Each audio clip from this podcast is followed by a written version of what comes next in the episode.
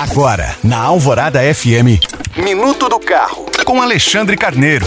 Oferecimento Autoville Hyundai. Só na Autoville você encontra Creta, o SUV mais desejado, com bônus de até 15 mil reais, mais taxa 0%. Consulte condições. Alguns meses atrás eu comentei sobre o Guepardo, um veículo off-road criado no Ceará por quatro ex-engenheiros da Troller. A fabricante é a Adventures Off-Road, uma empresa totalmente brasileira que classifica o modelo como uma mistura de Jeep, bug e quadriciclo UTV. Agora, esse veículo entrou em fase final de desenvolvimento e, inclusive, já está sendo negociado em esquema de pré-venda. A gama do Guepardo é composta por duas opções: o G200 de dois lugares e o G400 com quatro lugares e quatro portas. O primeiro custa 235 mil reais e o segundo 245 mil reais. Ambos têm motor 1.6 turbo de 120 cavalos de potência e câmbio manual de 5 marchas.